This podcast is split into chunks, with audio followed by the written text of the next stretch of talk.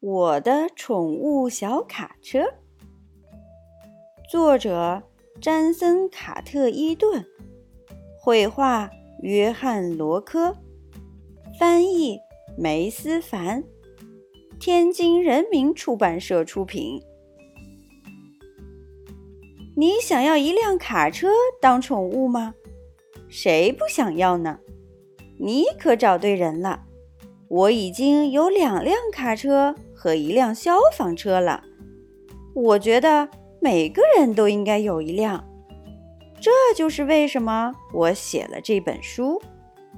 等你把它读完，怎么去追踪、找到、驯养属于你的小卡车，你就会一清二楚了。很显然。你不能就这么随随便便走进一家宠物商店，然后说：“我可以要一辆卡车当宠物吗？”人家一定会以为你这家伙有什么问题。相信我，我已经试过这么干了。你得到卡车们待着的地方去找。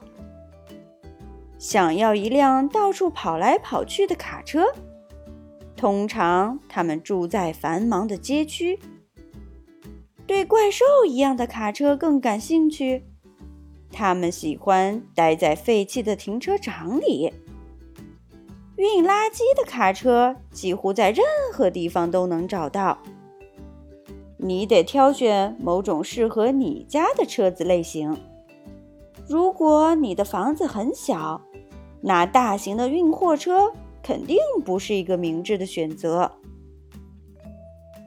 记住，每年一到秋天，雪糕车们会纷纷南下，而扫雪车们会纷纷北上。你想好究竟要哪种卡车了吗？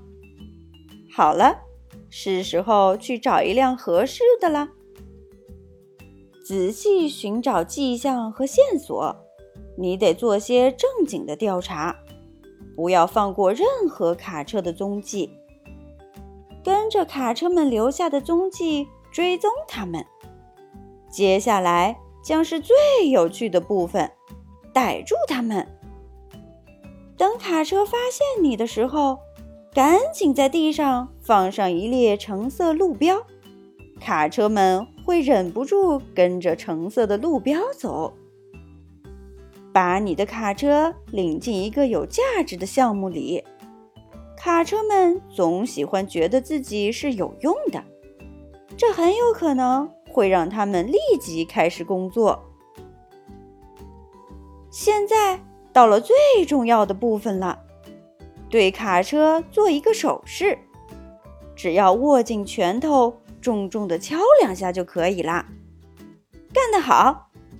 如果你的卡车有反应，滴滴，那么你就可以出发了。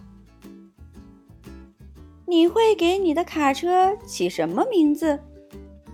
冰淇淋、蓝风、土拨鼠、追风、绿野、麒麟臂、吐司。把你的新宠物卡车。带到他的新家去，你得确保他有足够的空间可以活动和探索。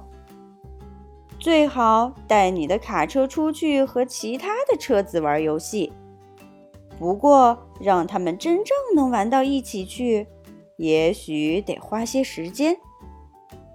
一旦他们相处好了，那会是神奇无比的画面。好了，这就是你需要做的一切。恭喜你，现在你了解了关于如何驯养一辆宠物卡车的一切事情。用善意和爱来对待你的卡车，这样你们两个都会愉快无比的出发前进。小朋友。你会给你的宠物小卡车起什么名字呢？评论里告诉奇妈妈吧。